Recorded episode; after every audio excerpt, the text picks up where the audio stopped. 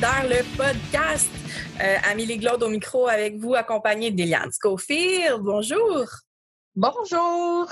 Eliane, aujourd'hui, on reçoit deux personnes qui euh, baignent dans le, milieu de l'enseignement, donc deux enseignants, euh, Marc-André Pilon et Marion Miller.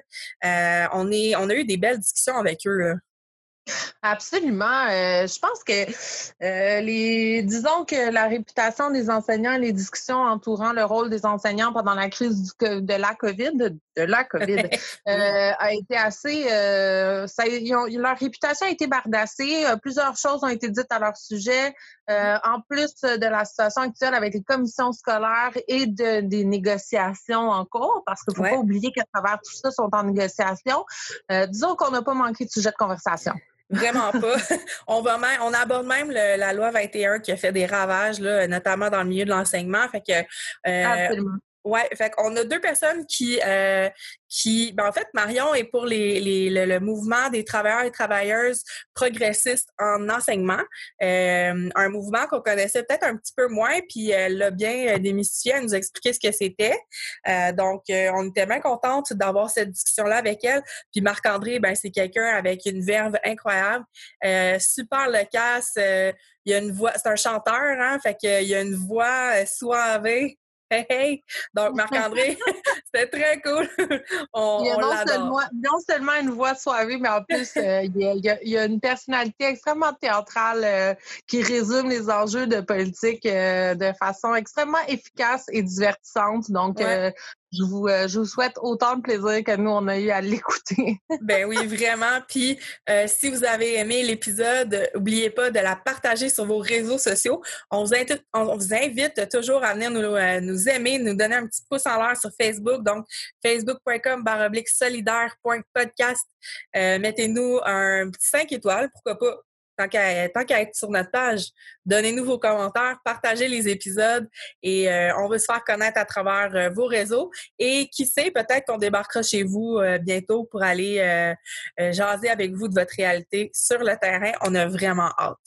En personne. En personne. Oui, ça s'en vient, ça s'en vient. Donc, sur ce, on vous dit une bonne écoute. Une bonne écoute.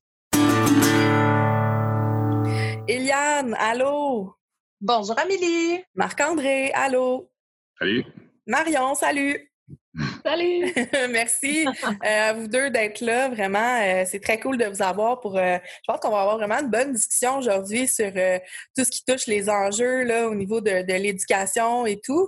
on commence tout le temps avec une petite bio de, de nos de nos invités pour le bénéfice de nos auditeurs auditrices.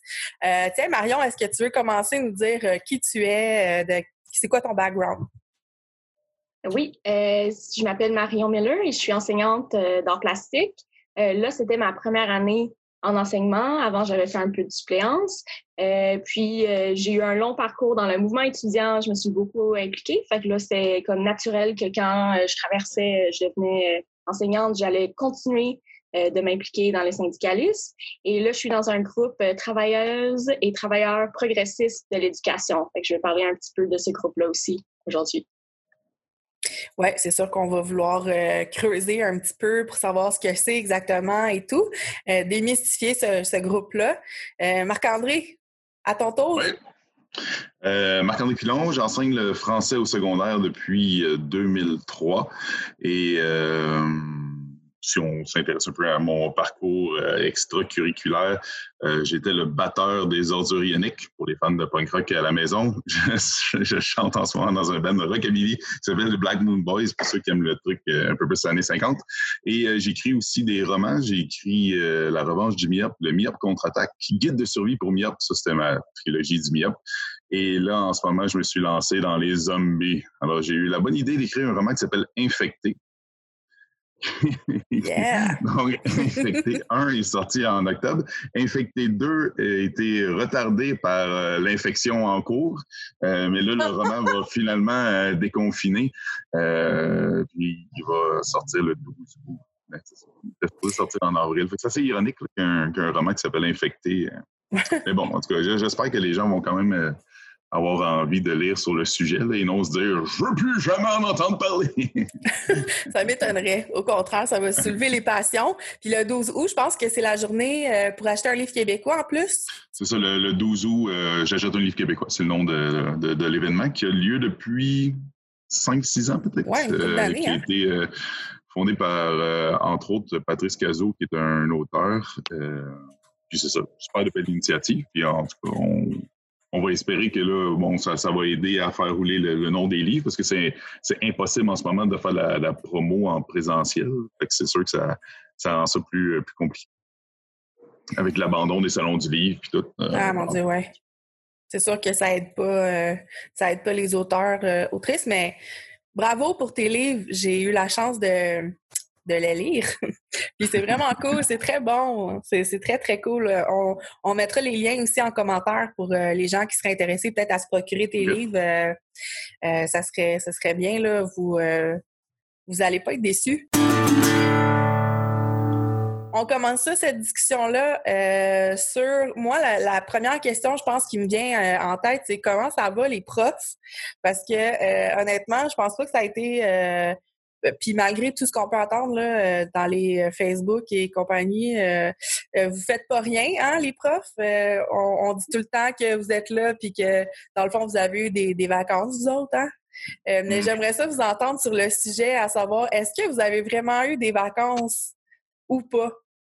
Ben, c'est sûr qu'on n'a pas eu beaucoup de vacances. Peut-être la première semaine où tout a arrêté, puis c'était un petit peu confus, on ne savait pas ce qui allait se passer, mais très rapidement, on a voulu, même avant les directives du gouvernement, prendre contact avec les élèves parce qu'on se sentait un petit peu, ça a été très abrupt, très rude là, de partir de l'école un jeudi après-midi, puis ne plus jamais revoir certains élèves. Fait que, moi, les, profs que je connais n'ont pas beaucoup arrêté là, de, toute la pandémie. C'était au début des petits contacts, puis très vite, ça a été ben, d'envoyer du matériel, de faire de l'enseignement à distance, qui a nécessité beaucoup de suivi. Parce que quand on, pense vraiment au, bon modèle d'enseignement à distance, il y a toute une partie avant que nous, on n'a pas eu euh, la possibilité de faire. Et c'est pas juste de former les élèves, à utiliser les technologies et à faire euh, le travail en ligne, c'est aussi de former les parents. Fait que là, on avait ni les parents ni les élèves qui savaient utiliser différents outils dans, dans beaucoup de cas. Fait que ça a été très. Euh, comment? Ni les profs, des fois. Non, exactement. Fait que pour euh, moi et pour beaucoup d'enseignants, ça a été un travail en continu. Et justement, par exemple, moi, je suis spécialiste en plastique. Alors, j'ai enseigné très peu ma matière. Et la grande partie de ce que j'ai fait, c'était de travailler avec les profs. je pense que ça a été quelque chose vraiment qui a été mal compris par le gouvernement, par les commissions scolaires, les centres de services scolaires, c'est à quel point il y a des profs qui n'ont pas utilisé beaucoup ces technologies-là, même des choses que pour nous, c'est très évident comme Google Drive, euh, attacher un PDF sur un site web. c'est tous les jours travailler avec des profs euh, qui s'approchent un peu de la retraite pour dire OK, comment on accède à la plateforme? ça a été un long travail à ce niveau-là aussi. Moi, c'est sûr que, j'ai vécu les, les, euh, les commentaires qu'on pouvait lire dans certains articles de, par exemple, députés du, du, gouvernement qui se posaient la question pendant combien de temps on va payer les profs à rien faire? C'est sûr que moi, j'ai vraiment euh, ça très difficile de lire de, de, de, telles choses là, de, de la part de, ton employeur, de gens qui, au strict minimum, devraient euh, vouloir le mieux pour leurs employés ou de les respecter un petit peu, ne serait-ce que de se dire ces gens-là ont un contrat de travail, euh, c'est pas de leur faute que l'école est fermée, c'est même l'employeur qui a fermé l'école. Euh, puis personne n'a demandé cette, euh, cette pandémie. Tout le monde a vécu ses propres défis, puis d'en arriver avec euh, des, des, phrases qui pointent des, du doigt des gens en disant eux font rien, eux font ci, eux font pas ça moi, j'ai trouvé ça comme euh, du mépris euh, total. Euh, comme Marion disait, même la première semaine, moi, j'étais parti avec une dissertation que mes élèves avaient fait en me disant, mais il faut que je la corrige, cette dissertation-là, on va revenir en classe, on ne savait pas qu'on ne viendrait pas. Mm-hmm. Et donc, ça m'a pris à peu près 25 heures la corriger, mais je, l'ai toujours bien fait, cette 25 heures-là. Puis ensuite, j'avais ensuite commencé à écrire à mes élèves pour leur dire, oubliez pas, j'ai donné ce travail-là à faire avant que ça ferme ce travail-là a toujours lieu. La date de remise est encore la même parce qu'on ne savait pas, bon, si ça ouvrait, ça ouvrait pas.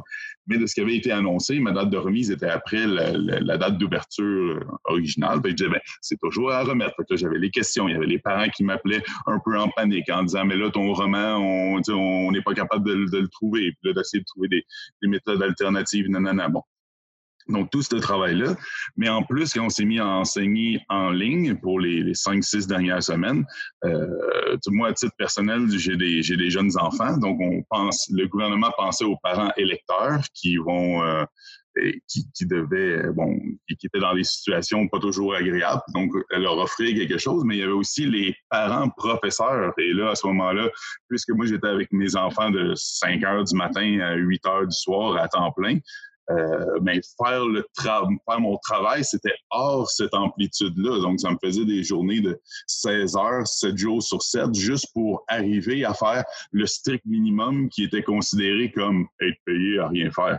Donc, c'est sûr que quand tu arrives quatre mois plus tard, la langue à terre, complètement épuisée, alors qu'habituellement, euh, je suis pas quelqu'un qui arrive à l'été épuisé. comme on peut voir, je, je fais d'autres projets en même temps, etc. Mais cette année, j'ai trouvé ça vraiment rough. Et l'attitude du gouvernement, en plus, c'est comme ajouter l'insulte à l'injure. Ouais. Oui, euh, j'aimerais peut-être faire du pouce là-dessus. Donc, euh, euh, moi, je pense qu'il y a des gens qui ont des théories là, sur la raison d'être de l'attitude du gouvernement envers les enseignants du système d'éducation. Est-ce que, est-ce que vous avez des théories sur pourquoi est-ce qu'ils ont agi avec autant de, disons, euh, j'essaie de trouver le mot acceptable. J'aurais le goût de dire mépris. Euh, euh, c'est un mot De façon aussi abrupte, disons. Est-ce que tu as une théorie là-dessus? Je vous écoute les deux. J'ai trouvé ça intéressant parce qu'on dirait qu'il y a eu un tout petit moment au début de la fermeture où tout d'un coup, il y a plein de parents qui ont comme réalisé à quel point c'était difficile enseigner à des enfants, plein de matières. Puis pendant un petit deux semaines, ça circulait, tout le monde disait « Oh wow, les profs, euh, voir que vous faites ça tous les jours, vous êtes tellement incroyables. » je pense qu'une partie du backlash, ça a été aussi en réaction à ça que j'ai senti pendant un petit moment là, vraiment plein d'appui de, envers notre profession. Oh, wow, vous réalisez enfin à quel point euh, c'est difficile avec euh, le petit ami hyperactif euh, toute la journée en classe. Fait que je pense que c'est en partie à cause de ça, c'était de voir à quel point il pouvait rapidement tourner l'opinion publique euh, contre nous, sachant qu'on est dans une année de négociation. Dans, dans, le même article de la, presse, dont le, titre et la date m'échappent en ce moment, mais auquel je faisais référence tantôt en disant qu'il y a un député qui, euh, sous le couvert de l'anonymat, avait dit on va les payer pendant combien de temps à rien faire. Dans cet article-là, euh, je ne sais pas si c'était la même personne, je crois, ou quelqu'un d'autre qui disait euh, qu'il y avait peur que les syndicats profitent d'un momentum euh, positif à l'égard de la profession pour aller arracher des, euh, des avantages dans le cadre de la négociation où tu te dis, mais voyons donc, euh, c'est ce qu'on appelle faire du transfert, tant qu'à moi, c'est comment réfléchir que l'autre en face de toi, qui est supposé être un allié, pas un ennemi, pense comme toi. Il va vouloir m'arnaquer en raison de la situation, alors qu'on a pu observer que c'est entièrement l'inverse. C'est le gouvernement qui a essayé de se négocier une négo à rabais avec la crise. On a eu une offre pré-COVID avant qu'ils puissent savoir que ça s'en venait en décembre.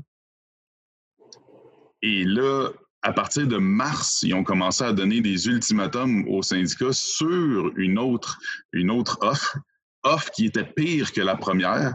Et c'était des ultimatums avant même la fin du contrat de travail, parce que la fin du contrat de travail, c'était le 1er avril.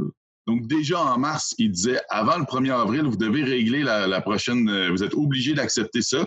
Et euh, c'est ça, même la, nouvelle offre était pire que la première. Donc, ils ont vraiment, vraiment essayé de profiter de, la crise.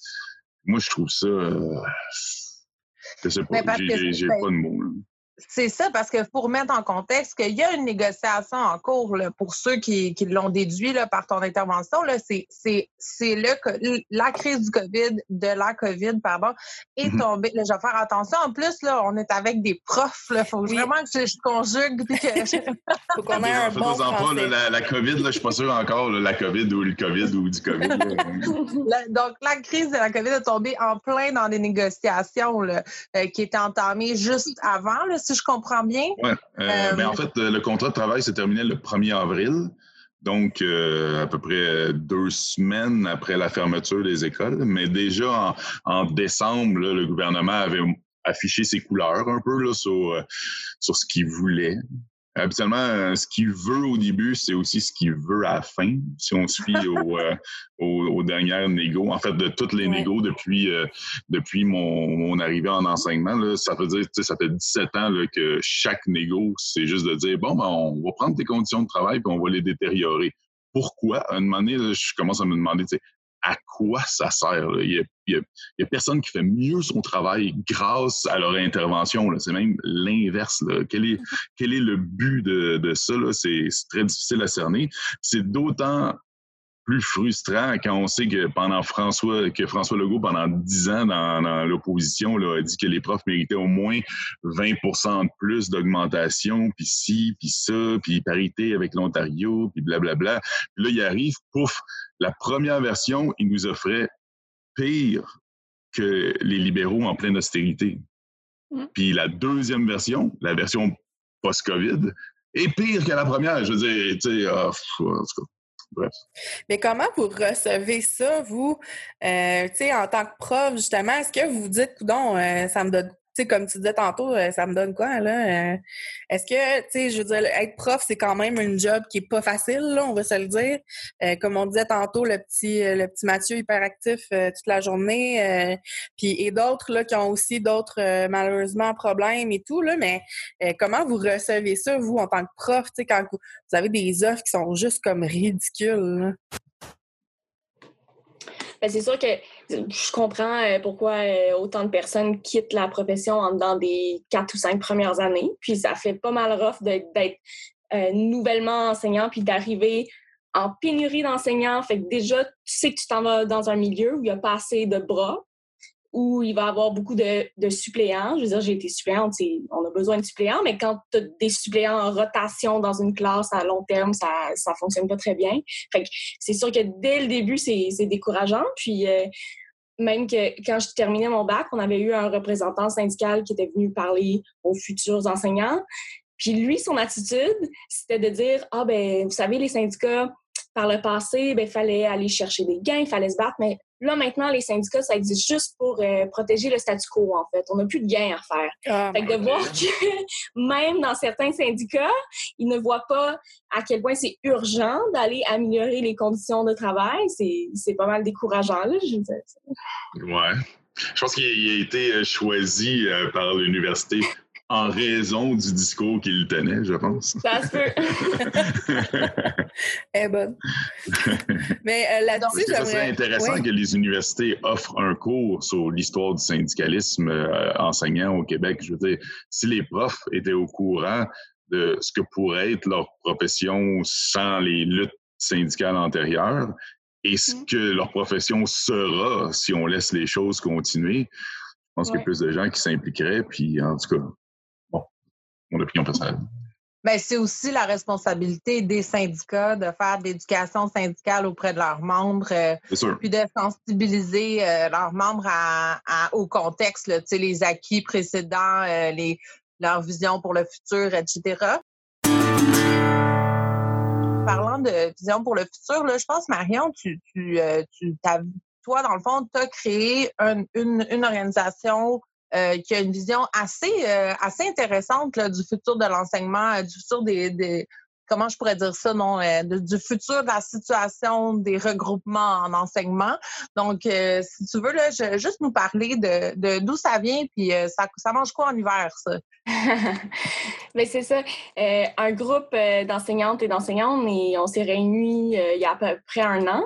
Puis on a fondé le groupe Travailleuses et travailleurs progressistes de l'éducation, Progressive Education Workers en anglais, parce qu'on a des enseignants dans le secteur anglophone aussi. Euh, puis c'est tous des personnes qui étaient déçues par un peu le syndicalisme d'affaires, par la bureaucratie, par le, le fait que beaucoup de nos syndicats ont perdu euh, une grande partie de leur mission sociopolitique, ça s'est comme dégradé avec le temps. Euh, alors, on est des personnes membres de plusieurs différents syndicats autour de l'île de Montréal et sur l'île de Montréal. Puis, euh, on s'inspire du modèle des États-Unis, les CORE, le Congress of Rank and File, fait des, des caucus ou des congrès de la base.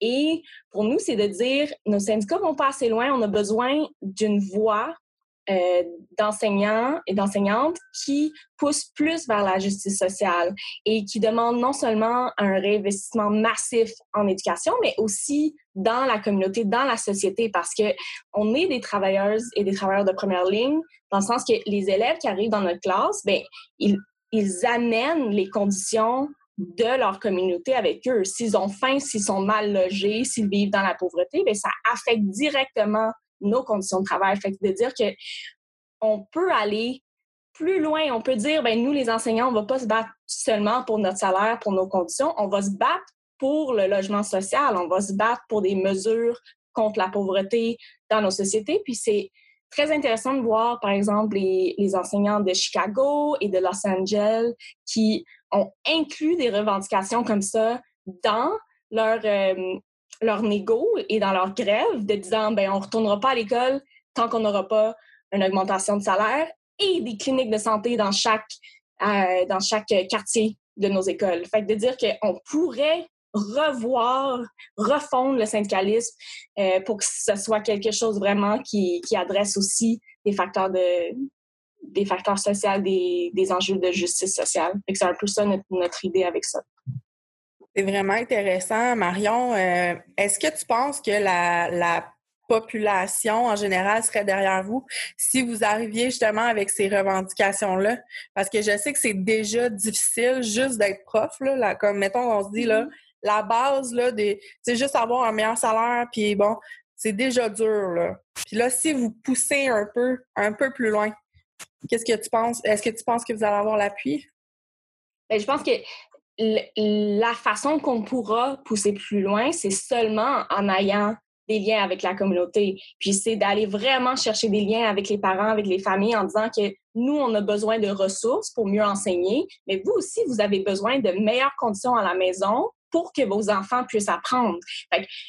Pour moi, c'est indissociable. On ne pourra jamais aller chercher ces autres gains-là si on n'est pas en train de travailler vraiment étroitement avec les communautés. C'est pourquoi notre groupe cherche aussi à avoir euh, un rôle dans différentes coalitions. Fait par exemple, on a été dans euh, on a été participé à la marche pour les familles sans papier, sans statut. On se joint présentement à la coalition pour euh, définancer la police à Montréal. Fait qu'on essaie de faire des liens un peu partout parce que c'est ça qu'on voit comme étant notre rôle. Et à travers d'autres secteurs, on, est sorti plusieurs membres de notre groupe euh, à des actions durant la COVID dans le milieu de la santé. On est allé participer un petit peu pour appuyer euh, justement les, travailleurs, travailleuses de la santé qui se disaient épuisés et qui avaient besoin de, ressources. C'est vraiment en faisant ces liens-là qu'on pense qu'on va pouvoir amener euh, cet appui qu'on aura besoin. C'est sûr qu'on est rendu à un moment où euh, la, la, position de départ de, de l'offre est tellement creuse que réussir à en, ajouter, ça peut vous paraître euh, euh, fantastique, mais d'un autre côté, comme tu le dis, moi je pense que c'est nécessaire. J'ai beaucoup aimé quand tu as dit que c'est en tissant des liens avec la communauté que la communauté va nous appuyer. Puis pense malheureusement, puisque le, notre négociateur est également le législateur, puis il peut n'importe quand mettre une loi spéciale, si on n'a pas l'appui de la population, on s'en va nulle part. je pense que leur stratégie qui a été de dire euh, on est payé à rien faire, ça fait aussi partie de ça. Parce qu'à partir de ce moment-là, où c'est que tu rentré dans la tête des gens qu'on était comme déjà, entre guillemets, bébé gâtés, euh, quel est notre pouvoir de, de, de, de négo euh, à l'automne? Supposons qu'on dit on fait une grève. On fait une grève générale illimitée. Voyons donc, les gens vont dire ça fait déjà quatre mois que tu es en grève, chose, là, puis qu'on te paye pour rien. C'est pas vrai que tu vas prendre une grève. Donc, ils ont, ils ont réussi à éliminer notre, notre, notre pouvoir euh, de négo d'un point de vue social avec ce, ce type de. Donc, c'est de la stratégie de négo, là, mais ça, ça fait mal de le recevoir en tant qu'humain. Politiquement, on peut comprendre pourquoi ils font ça, mais en, tant qu'humain, en tant que travailleur, on se dit, mais on, mérite pas ce manque de respect. Mm-hmm. Tantôt, j'allais dire, c'est intéressant parce que c'est vraiment une discussion avec une, une, jeune prof nouvelle, nouvellement dans le milieu, puis un prof d'expérience, quand même, là, 17 ans, on va reconnaître que. Un vieux prof. non, non, une bibliothèque on pas le dire. Sait pas utiliser Google Drive. Donc, c'est ça que je trouve ça intéressant. comment ça marche Google Drive? je trouve ça intéressant de savoir que malgré le, le, le, la différence de niveau d'expérience, vous vous rejoignez. Donc, ça veut dire que le besoin, ça fait longtemps là, que les conditions se détériorent, puis que, euh, que ça fait longtemps là, que que vous que que que, que il y a un vide qui se crée qu'il faut remplir avec justement un mouvement social, un regroupement de, de professeurs qui qui essayent de remplir ça. Qu'est-ce que qu'est-ce que t'en dis? Je, jeune jeune prof d'expérience. Ah, c'est moi le jeune prof d'expérience ou euh, je suis tout mélangé là, je suis jeune ou je suis vieux là, je sais plus. Ben là, Elle essaie de te flatter dans le sens du poil. Il faut juste que du poil blanc. Euh, désolé, euh, j'ai. Je disais que ça fait longtemps qu'il y a un besoin qui se crée. Là. Ça fait longtemps que la situation dégénère. Ce n'est pas juste euh, récent là, de, de, cette année ou de l'année dernière ou de. Oui, oui. Puis toutes les personnes qui ont été, qui ont voté pour le changement, disons, là, qu'on était épuisé des, des, des, techniques de négo de, du, du, gouvernement libéral, je peux comprendre toutes ces personnes-là qui vivaient une écœurantite aiguë de leur part, mais le gouvernement actuel fait exactement la même chose. Je ne pourrais pas dire une différence, à part qu'eux, ils ont l'air d'avoir pris un petit peu plus de gaz avant de, partir, de craquer l'allumette. Sans face, ils, ils pèsent sur l'accélérateur. Par exemple, dans, ma région, il y, a, un élu de, la CAC qui a été élu parce que, bon, euh, euh premier son historique personnel. Elle a eu un ou une enfant handicapé, puis c'est un, un, sujet qui tient à cœur d'avoir plus de services pour les parents, pour les élèves qui ont des besoins particuliers ou les enfants qui ont des besoins particuliers, pas, juste les élèves. Mais dans, dans la présente négociation, ils veulent encore retirer des cotes à certains élèves pour continuer l'intégration sauvage des élèves. Tu as quelqu'un dans ton gouvernement dont c'est le combat, sur papier ou en public. Mais dans les faits, tu continues à détériorer la classe ordinaire. Moi, ce que je trouve difficile aussi quand, on parle comme ça, c'est que j'aime beaucoup mon travail, même si on le détériore euh, par les négos, j'aime beaucoup mon travail. Et je sais que quand je me plains un peu comme ça en public, ça fait l'effet de dire ah oui, mais ça, c'est l'école publique. Et donc, l'école privée, c'est mieux. L'école privée ne vit pas cette détérioration des conditions de travail. J'ai juste à allonger de l'argent, puis je ne vivrai pas les désagréments. Et donc, quand je me plains pour obtenir mieux pour mon milieu de travail, je fais en fait de la pub pour l'école privée et pour de nombreuses personnes, disons, tous nos élus qui envoient leurs enfants au privé, des fois, je me demande si euh, cette pub-là n'est pas voulue. Tu sais, si cette longue détérioration de l'école publique n'est pas comme mm-hmm. quasiment une stratégie de, marketing, de dire comme. Parlons-en, s'il vous plaît. On, la laisse couler, on la laisse couler, puis de l'autre bord, on, on continue de s'améliorer, puis on arrive à un point de bascule où je comprends les parents de se dire est-ce que j'envoie mon, mon, enfant au public ou je me sens obligé de faire un sacrifice monétaire pour juste obtenir la base du service que mon enfant devrait obtenir? C'est le jour où la classe régulière va être une classe dans laquelle on a confiance, que les gens vont se dire, ben, j'ai pas besoin d'aller au privé, je peux aller au public. Mais en ce moment, même au public, on fait du privé en créant des, euh, des, des, des, classes spéciales, des, des, classes à vocation particulière. Puis là, ton enfant, il peut être dans ci, il peut être dans ça. Puis quand il arrive dans la classe régulière, Oh, est-ce encore une classe régulière? Moi, je trouve que on a le bras dans le tordeur, même au public. Puis, euh, à mon sens, on s'en va pas dans la bonne direction. Mais est-ce qu'on peut juste récapituler là, pour les gens comme moi qui ont peut-être un petit peu plus de difficulté à comprendre le système d'éducation pardon, public avec la cote? Qu'est-ce que tu veux dire par il crée de la, du privé en détériorant la classe normale? Parce que je ne suis pas que c'est euh, clair pour, euh, pour tout le monde. Là. Ben, l'histoire de, la, cote est privée, c'est pas directement lié, mais disons que euh, dans ta classe, tu un élève euh, avec un, trouble grave de comportement, ben, il est supposé ne pas être compté comme un seul élève, mais comme soit 1.2, un, il y en a des élèves même qui peuvent aller jusqu'à 4, je pense, pour faire en sorte que si tu as des élèves, mettons un élève avec de l'autisme dans ta classe, mais qu'il ne soit pas dans une classe à 33 élèves, que minimalement, il soit dans une classe à 28, maximum 26, espérons. comme ça, tu as plus de possibilités d'offrir un service particulier à, cet élève-là. Parce que s'il est dans une classe à 33, on s'entend, là, c'est comme il n'a pas une seconde de plus pour cette personne-là.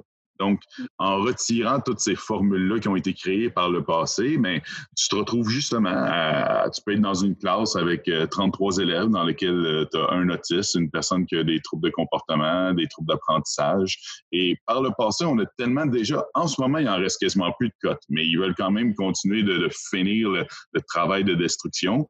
Euh, il y en a tellement plus que chaque année, on reçoit une liste de tous nos élèves qui ont des problèmes d'apprentissage et de comportement mais ce sont tous des élèves non cotés.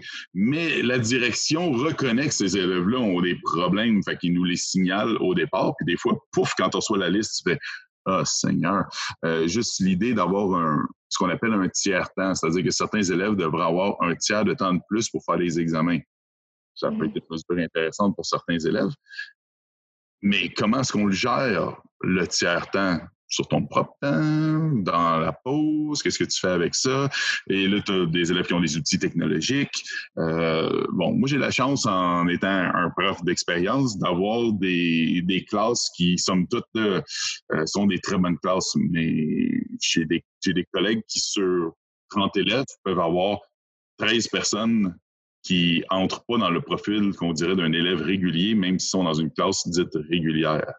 Excuse-moi, tu as bien dit 13 personnes sur 30 qui ne rentrent pas dans le profil d'une classe ça, ça, peut arriver facilement parce qu'une fois que tu, tu crées les histoires de, justement de concentration, tu as les gens qui sont sélectionnés pour aller en musique, les gens qui sont sélectionnés pour aller en art plastique, les gens qui sont sélectionnés pour aller en art dramatique, les gens qui sont dans les, classes de douance. Une fois que tu arrives dans ta classe régulière, on s'entend qu'il n'y a, a, plus beaucoup de monde régulier là-dedans. Donc, tu peux, tu peux arriver à un point de bascule où c'est que tu te dis, OK, on a beau être en cinquième secondaire, on va encore euh, réapprendre que dans le groupe nominal, euh, il faut que tu accordes ton adjectif avec le nom. Moi, je veux vraiment entendre Marion. Oui, oui. Mais c'est une grande critique qu'on a aussi dans notre groupe. Puis euh, on, en parle, c'est vraiment que, comme te dit Marie-André, ça crée comme un système privé à l'intérieur du public. Puis c'est intéressant parce que l'antiracisme aussi, ça revient souvent dans nos discussions de l'éducation publique. Puis une collègue dans notre groupe récemment a fait l'expérience, elle enseigne au secondaire à Montréal. Elle est allée voir tous les groupes du programme international ou douance, les programmes spéciaux dans son école. Puis elle a juste été voir dans, dans le portail les photos des enfants, puis elle a compté le nombre d'enfants racisés de minorités visibles. Et c'est c'est pas du tout représentatif de son école. Fait que ça, ça crée des distinctions euh, sociales, raciales, puis en fin de compte, tu, tu vis pas dans une école publique à Montréal, tu es rendu dans un semi, euh, dans un, c'est ça, là, dans un autre contexte où tu n'as pas cette mixité sociale qui est tellement importante de l'école publique. Ça enlève cette mission-là. C'est ça, malgré tout ce qu'on pourrait croire de l'école publique, il y a quand même une espèce de tri qui est fait. Oui. Un peu sournoisement. Euh. Et en plus, là, il, y a aussi les, écoles publiques qui, ont, euh, qui sont, mettons, sport-études, où le parents, là, je veux pas m'avancer sur des chiffres, là, mais il me semble que j'ai entendu des chiffres astronomiques, là, de genre, ça te coûte 4000 dollars pour inscrire ton, ton, enfant, pour payer comme les entraîneurs, les ci puis les ça. T'es rendu là, t'es pas loin de ta, facture de, l'école privée, là. Oui, vraiment. Aïe, c'est incroyable, c'est incroyable. Toi, Marion, tu le disais euh, d'entrée de jeu, ça fait pas longtemps que, que tu es prof et tout, mais comment tu entrevois ton avenir en tant que prof? Est-ce que tu te dis les choses peuvent juste s'améliorer ou au contraire, tu te dis euh, la bataille va être euh, assez longue, merci? c'est sûr qu'on n'est pas dans un, moment encourageant. Euh, même sans la, la négociation et l'offre qui est tellement désastreuse, même sans ça, cette année, on est dans une autre année de coupure. L'école où je travaillais, ils ont coupé quatre postes d'enseignants, ce qui fait en sorte qu'on a neuf groupes d'élèves qui vont être en surplus du ratio normal. ça veut dire qu'on on va faire la rentrée en situation de COVID avec la moitié des groupes classes qui sont déjà au-dessus du ratio normal, c'est-à-dire 27 élèves en première année à Montréal, par exemple. C'est sûr que ça, c'est pas encourageant.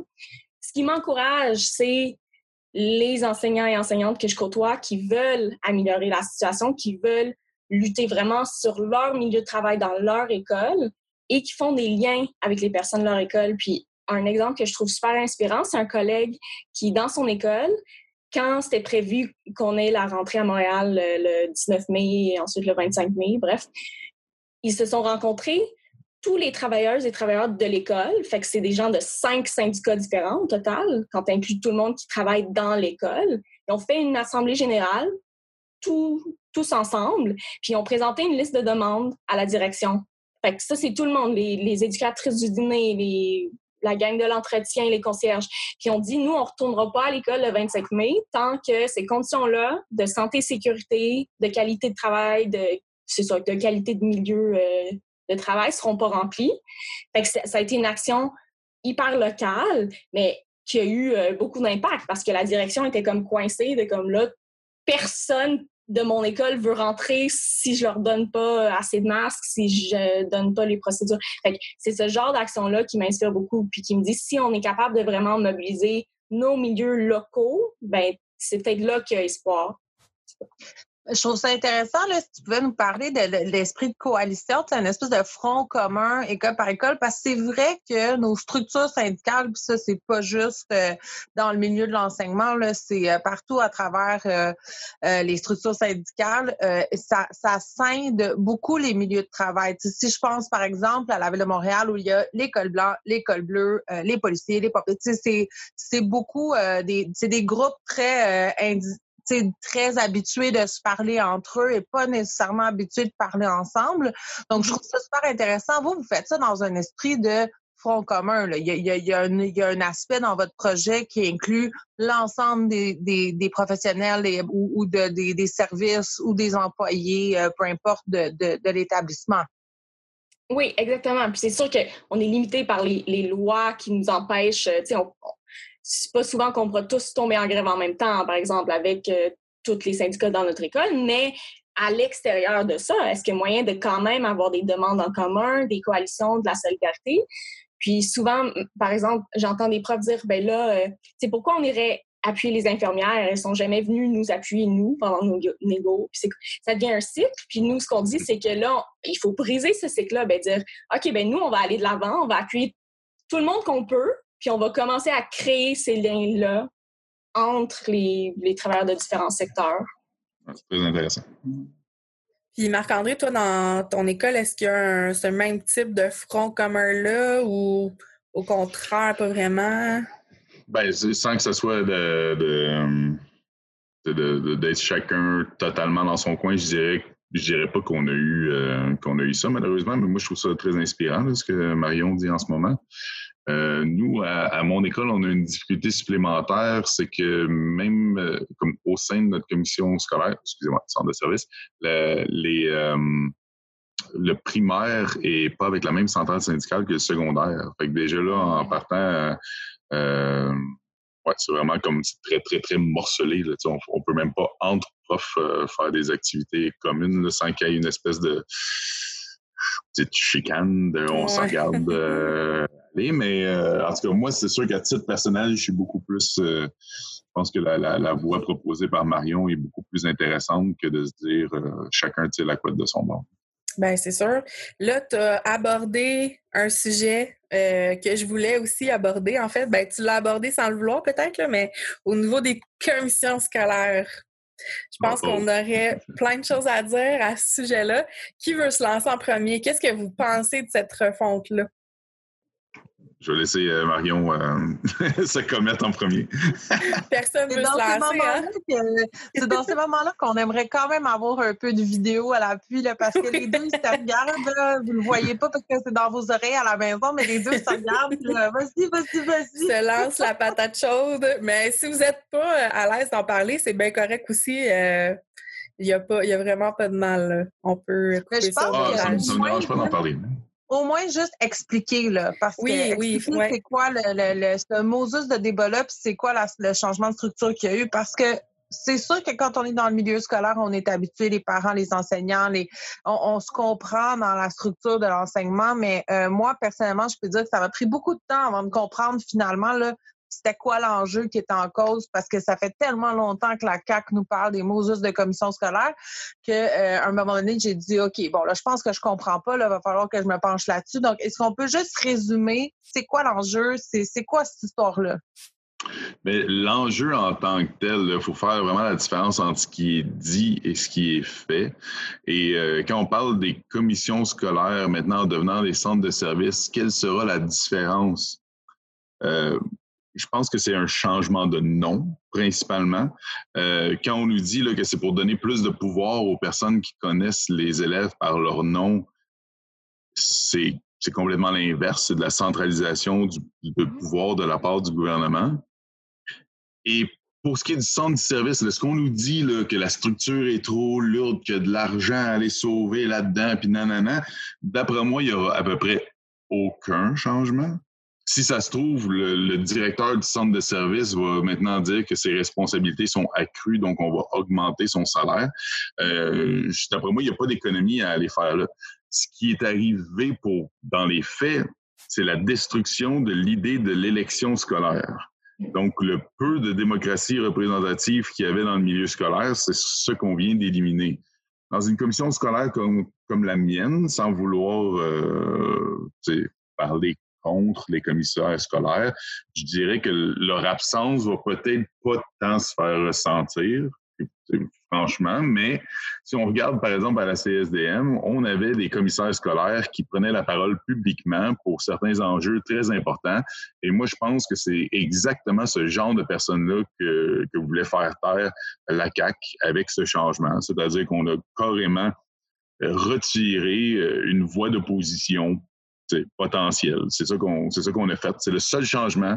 Euh, qu'est-ce que les Québécois ont, retiré, vont retirer de ça?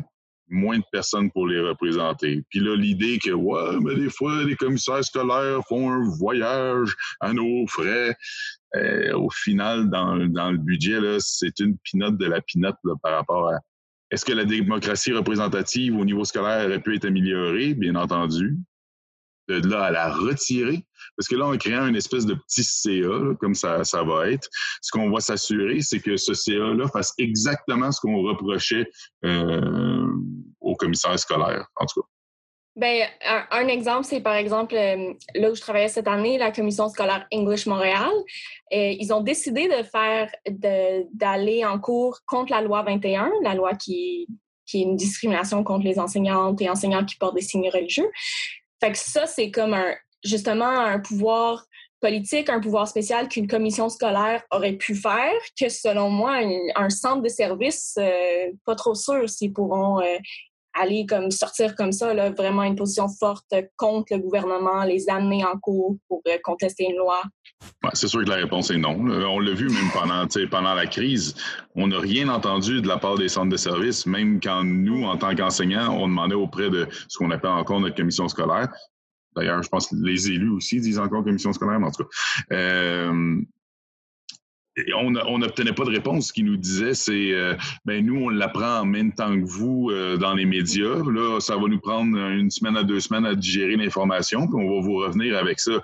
Puis à côté, tu avais une représentante de, de mettons, des, d'un regroupement d'entrepreneurs qui venait dire à la, à la télévision on est super satisfait, on est en dialogue constant était où la personne du centre de service qui est allée dire qu'elle était satisfaite parce qu'elle était en dialogue constant? Là, ils ont carrément coupé le dialogue. Là. C'est, c'est, moi, à titre personnel, je pense que la, hiérarchie scolaire, s'il y en a une, elle devrait être, euh, comment, on pourrait dire, euh, horizontale, mais là, de plus en plus verticale. On a vu en santé, ce type de réflexe-là, je pense pas que c'est une, une, bonne idée pour euh, nos services publics.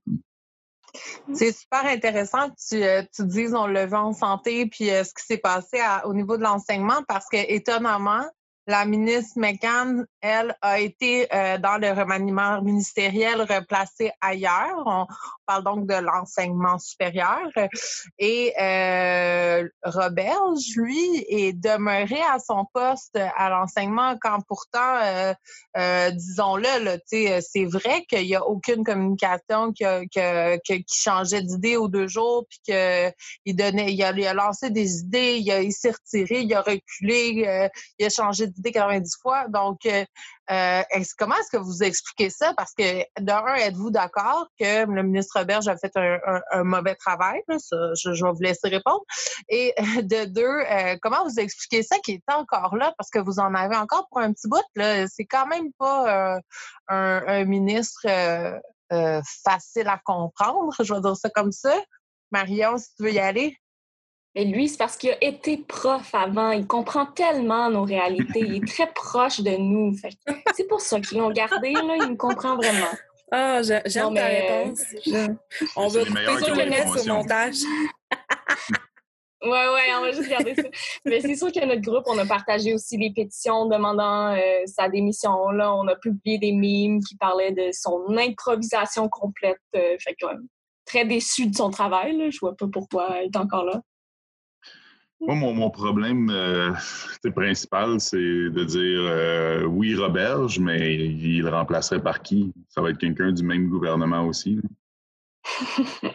Non, mais je veux dire, je, je, veux pas être. Euh, cynisme dans, dans, dans, tes, dans, tes, interventions. Je, veux pas être euh, monsieur cynisme, là, mais on, on, a, on a élu un gouvernement qui, qui est une chambre de commerce. Là. Je veux dire, c'est pas. Euh, les, les, les, services publics, là, c'est, c'est le dernier de leurs soucis. Là.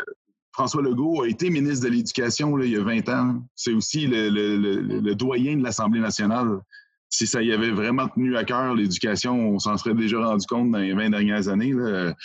Je, peu importe par qui euh, Robert je vais être remplacé, moi, je vais. Je, je, en tout cas, je m'attends pas à, grand-chose d'eux. Ils ont, ils ont, une vision du monde qui, qui, ne, qui ne se rattache aucunement avec ce que je pense devrait être notre vision de l'éducation.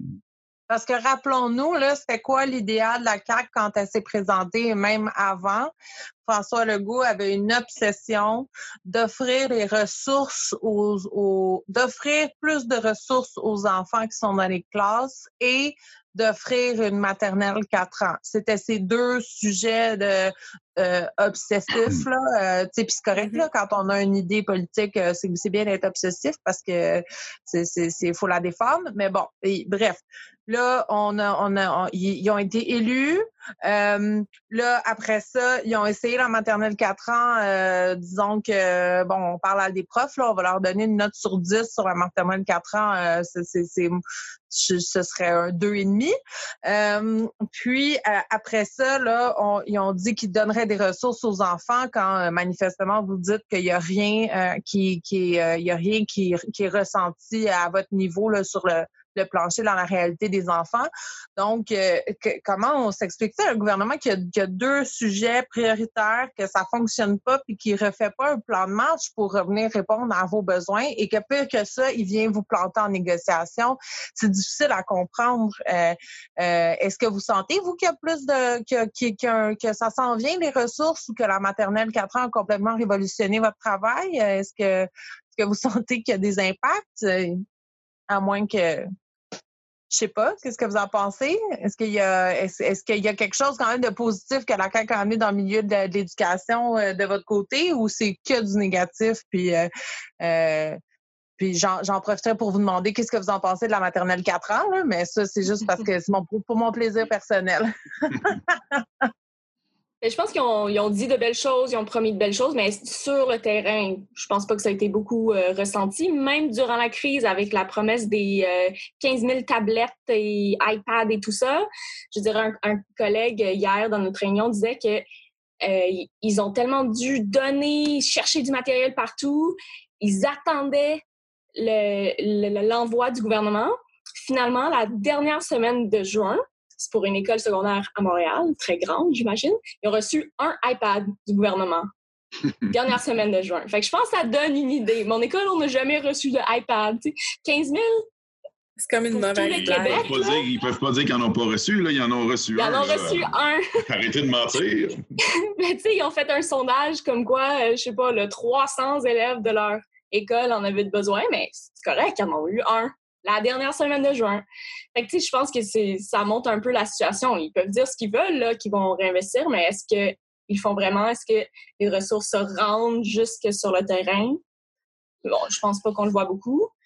La maternelle 4 ans, ben, premièrement, je pense que moi, je suis de l'avis que les, le, secteur préscolaire est mieux servi dans les CPE, puis c'est dans les CPE qu'on devrait investir massivement. Ça a été construit pour les jeunes enfants, les éducatrices sont formées pour cet âge-là, les, les profs primaires préscolaires qui font ce bac-là, ben, la partie préscolaire est, est, vraiment moins grande, moins développée malheureusement. Puis les profs qui sont déjà formés maintenant, ben, ils n'ont pas nécessairement eu dans leur formation la, la partie 4 euh, ans parce que c'est différent. 4 ans de 5 ans, ça se développe beaucoup un, enfant de 4 à 5 ans. Puis ce que je vois surtout, c'est que dans l'école où je travaillais cette année, le temps et les ressources qu'on est allé mettre pour construire notre classe de maternelle 4 ans pour septembre, ben, ça l'a enlevé de ailleurs. Là, puis on avait franchement d'autres dossiers qu'on aurait pu régler dans l'école, mais il fallait faire plaisir à François puis construire notre maternelle 4 ans. ben, euh, moi, à titre personnel, euh, pour moi, la, maternelle 4 ans, c'est de la, de la, wedge politique conservatrice. C'est-à-dire que tu prends un sujet qui est divisif, puis après ça, tu te présentes comme un champion. Euh, tu dis, moi, j'aime les enfants. Moi, je veux ce qu'il y a de mieux pour les enfants. Et tu peux pas rien dire contre ça. Le gars, il veut ce qu'il y a de mieux pour les enfants, mais là, c'est un bon gars. Là, après ça, tu as du monde qui vient nous dire Mais c'est peut-être pas ce qu'il y a de mieux pour les enfants. Ah oui? Ben moi, je désire ce qu'il y a de mieux pour les enfants. Vous, vous êtes qui pour ne pas désirer ce qu'il y a de mieux pour les enfants? Et donc, c'est de la politique. C'est trouver comme un angle d'approche qui va te permettre d'avoir l'air d'agir en éducation, alors que dans les faits, c'est autre chose que tu fais. Et que fait la CAC avec sa maternelle 4 ans? C'est mettre des bâtons dans les roues des CPE pour déconstruire à long terme ce modèle-là. C'est plate, là, ça sonne théorie du complot, mais c'est pas, pas, pas un complot, c'est-à-dire c'est une volonté. On va, on va détruire comme considéré comme un joyau, là, mais euh, en tout cas, qui, veulent, qui mettre à terre pour se retourner vers un modèle plus privé euh, dans les garderies. Puis après ça, juste pour donner un exemple de à quel point c'est de remplacer l'un par l'autre, à un certain moment, il disait, ben, il nous manque de profs pour faire les maternelles 4 ans. Alors, on va offrir aux éducatrices de, faire un bac à temps partiel puis de venir euh, donner le cours. Donc, des personnes qui en ce moment sont pas assez bonnes, le seront magiquement s'ils suivent un cours de soir, puis en plus de leur travail, de leur famille, ils doivent suivre des, études à temps partiel. Ces gens-là vont être brûlés ben raides, ils vont pas être plus efficaces qu'ils le sont en ce moment. C'est vraiment, euh, c'est vraiment prendre des gens puis les transférer ailleurs pour se débarrasser d'une structure. Puis moi, je trouve que la structure euh, CPE est une structure très intéressante et c'est probablement pour, les raisons pour lesquelles je trouve que c'est intéressant qu'ils veulent s'en débarrasser. Bon, on va mettre quelque chose au clair tout de suite. Là. C'est pas du tout euh, conspirationniste ou plate. J'aimerais ça que tu nous résumes l'actualité euh, d'un point euh, hebdomadairement. Tu as vraiment une façon de, de c'est très pédagogue là, de, de, de, résumer les enjeux. J'aimerais ça qu'on t'invite pour nous, tu sais, comme notre propre club des ex, là, mais avec ta voix qui nous résume les enjeux gouvernementaux. je, vais, je, vais, me faire des ennemis bien vite, par exemple. ben non, ben non. Il n'y a personne qui écoute ça, ce podcast-là. Euh, Nos chiffres. Euh, C'est une blague. On va garder les chiffres pour pas te faire trop peur, là, mais ils commencent à monter pas pire. Là. Je pense que tu aurais une cote de popularité assez intéressante. je vais écrire à tout le monde n'écoutez pas ce podcast. Parce que pas cette émission-là. J'enchaînerai peut-être avec euh, justement cette fameuse loi 21. Est-ce que vous êtes à l'aise d'en parler? Moi, ça ne me dérange pas du tout d'en parler, mais je laisserai euh, euh, Marion euh, d'abord. Tu nous disais tantôt avec ton regroupement que vous faites des, actions en lien avec ça. Moi, je serais intéressé de. Ben oui, c'est ça. tu m'as mis la puce à l'oreille. J'aimerais ça entendre un peu ce que vous avez à dire parce que ben si on peut peut-être faire un petit résumé avant, je vous laisserai peut-être le faire si vous voulez là, à quel point ça a un impact sur les, les personnes enseignantes cette loi-là? Oui, ben, ça c'est entré en vigueur comme à fin du printemps dernier, fait que ça fait un an. Puis dans le fond, c'est ce que ça l'empêche, c'est que les, les, personnes qui veulent être engagées ou qui veulent changer de poste, qui veulent aller d'une école à l'autre ou devenir euh, directeur directrice, ne peuvent plus le faire s'ils portent un signe religieux. Euh, puis ça a eu un grand impact, surtout en situation de pénurie d'enseignants à Montréal. On se prive de centaines euh, d'enseignants.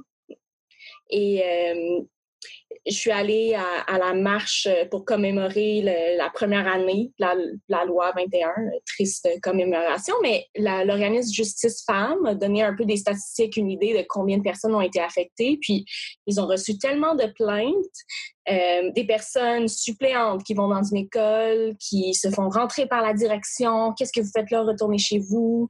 Euh, c'est même, on voit à quel point ces lois-là ouvrent la porte à une discrimination et un racisme plus large parce que, par exemple, ils ont reçu plus d'une quinzaine de plaintes de stagiaires. Et la loi ne s'applique pas aux stagiaires, mais des stagiaires qui sont fait refuser des stages dans des commissions scolaires, dans des écoles, parce qu'elle ou il portait un signe religieux. Fait qu'on voit que dès qu'on ouvre la porte à ces idées-là, ben les, personnes euh, vont courir, vont amener ça même plus loin. Puis euh, on ressent beaucoup les effets à la commission scolaire English Montréal. On, ressent beaucoup les effets aussi euh, parce qu'il y a plusieurs profs qui portent des signes religieux à certains moments dans les écoles. Puis, on ne sent pas que nos syndicats ont été assez euh, là-dessus. Il y a des membres de mon groupe qui ont essayé d'avoir une rencontre avec leur syndicat local. Ça a pris un an, depuis septembre dernier, qu'ils essaient d'avoir une rencontre spécifique sur la loi 21 de qu'est-ce qu'on va faire, comment on va lutter. Ils l'ont eu la semaine passée. Fait que vraiment, ça ne semble pas du tout être la priorité en ce moment des syndicats. Ils disent là, on est en pleine négo, on a d'autres choses, mais c'est des droits humains des personnes, des travailleuses qui sont brimées. C'est grave. Oui, puis tu fais euh, bien de dire travailleuses aussi parce que ça touche en grande majorité les femmes. Je pense qu'il ne faut pas l'exclure. Euh, tantôt, quand on parlait des centres de services, je viens de me souvenir, euh, l'autre élément que je voulais apporter, c'est que éventuellement, les centres de services, le gouvernement pourra choisir des fusionner s'ils fusionnent les centres de services, mais à ce moment-là, on se retrouve avec plusieurs personnes qui n'ont pas la même accréditation syndicale. Qu'est-ce que ça va faire? Ça va faire une lutte intestine euh, syndicale. Et à ce moment-là, tu, mets des bâtons des roues d'une autre, d'une autre voie d'opposition, un autre contre-pouvoir potentiel. Et euh, ce contre-pouvoir-là, en ce moment, logiquement, même si ce que Marion dit me déçoit énormément, il ne peut pas ne pas défendre ses travailleurs les mmh travailleuses principalement. Ce sont tes employés. Cette loi-là, tu ne peux pas l'appuyer. Donc, si on te fait taire un contre-pouvoir euh, de plus, ben ça te permet de, mettre en place des lois euh, que j'appellerais de, populistes, pour ne pas la, nommer autrement, parce que qui peut être en accord avec la loi 21? Supposons que tu as un point de vue de laïcité ferme même là, cette loi-là devrait t'irriter profondément. Parce que, un, ça concerne qui? D'abord, c'est supposé concerner euh, les juges. Les juges, c'est le législatif, c'est séparé les deux pouvoirs. Donc, logiquement, ils vont pas nécessairement se plier à la loi. Ils vont devoir y réfléchir puis décider eux-mêmes. Bon, alors, ça veut même pas dire que ça aurait lieu. S'il y avait un juge avec un signe religieux, ce qui n'est pas le cas, à part peut-être des bijoux chrétiens, mais ça, tout le monde sait qu'on s'en fout comme la carte. Alors, ensuite, ça concerne les policiers. Pourtant, la GRC prouve depuis deux décennies que tu peux porter un, signe religieux, puis le service est encore laïque. Même tu peux porter un signe religieux dans une institution qui pratique le racisme systémique. Donc, euh, après ça, trois, les gardiens les gardiennes de prison, je veux dire, est-ce que c'était vraiment un enjeu social à régler ou je sais pas, là, je veux pas dénigrer les, les, les, gardiennes de prison, mais en tout cas. Euh, après ça, on dit que c'est égal pour tous et toutes, parce que ça vise toutes les religions égales. Mais même au sein des religions, c'est faux. Ça, va viser un homme juif, mais pas une femme juive, par exemple, qui se serait raser les cheveux puis qui porterait comme euh, une perruque traditionnelle. Donc, il n'y a personne qui a décidé de mettre les perruques dans les signes religieux euh, ostentatoires. Donc, ça, ne vise, pas les, femmes juives. Ça va viser l'homme sikh avec son turban. Ça vise peu les femmes sikh, à part celles qui portent le turban. Euh, je ne suis pas un expert de la religion sikh, mais de ce que j'en comprends, c'est qu'il y a d'autres signes religieux que les femmes portent, mais qui ne sont pas visés par la loi, mais qui sont considérés comme un signe religieux par la communauté. Ensuite, ça va viser les femmes musulmanes, surtout, on s'entend. Euh, dans, le cas qui, nous intéresse euh, en éducation. Mais ça ne visera pas les hommes musulmans. Donc, même là, on dit que ça vise tout le monde égal. C'est parfaitement faux. Et maintenant, si on se penche sur, le cas des, femmes musulmanes en éducation, d'ailleurs, la CAC n'avait jamais dit que l'éducation serait inscrit dans, la loi. Ça ne faisait pas partie de sa promesse. En faisant ça, il s'éloigne du consensus Bouchard-Taylor. Pourquoi est-ce qu'il s'en éloigne? Tout simplement pour pouvoir s'assurer que ça coince au niveau juridique, l'obligeant d'utiliser la clause dérogatoire, ce qui fait en sorte qu'à tous les cinq ans, on va en rejaser. Donc, à toutes les élections, on va pouvoir en rejaser.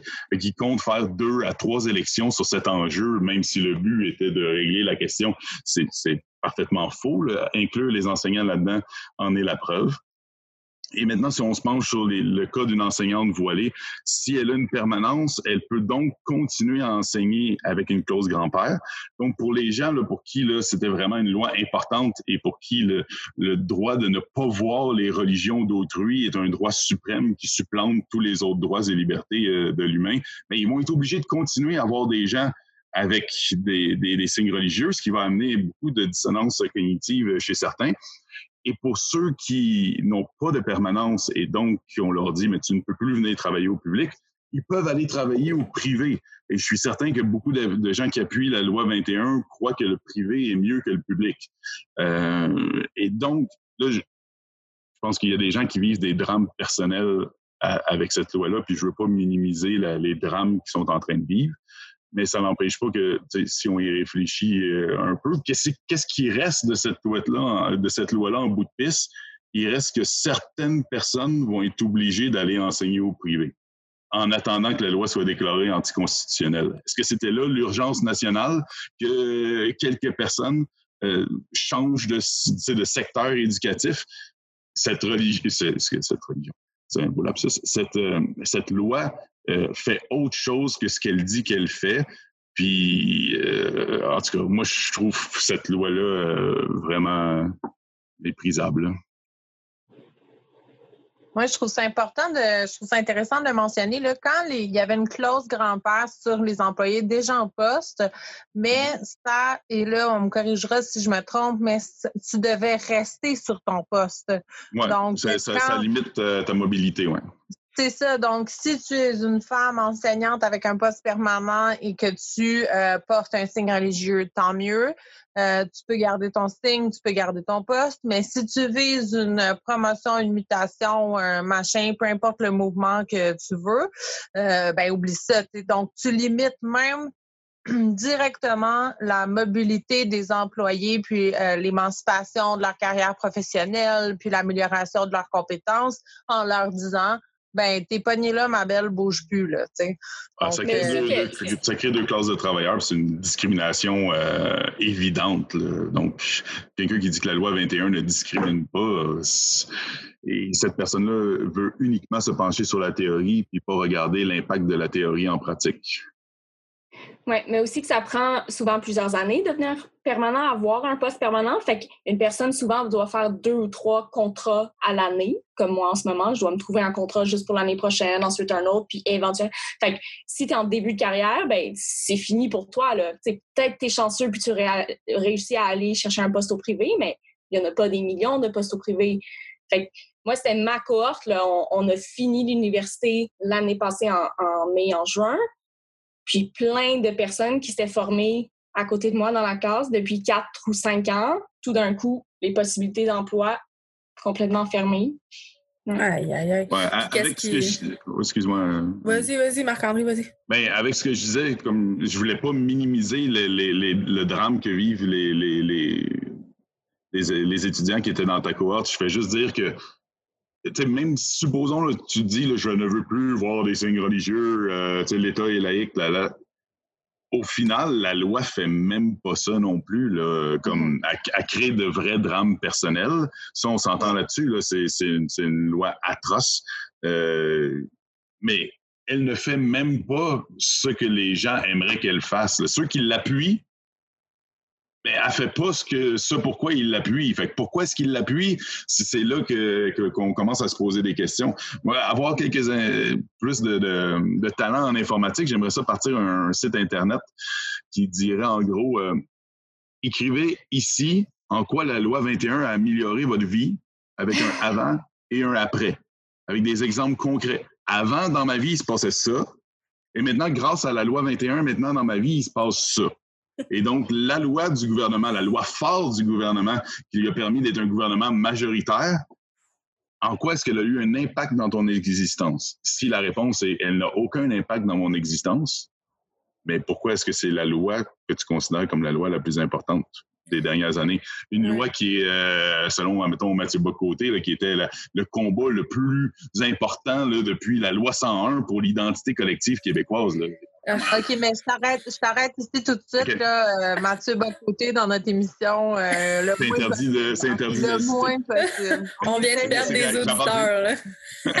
On essaie de demeurer dans la bonne humeur, dans l'échange courtois.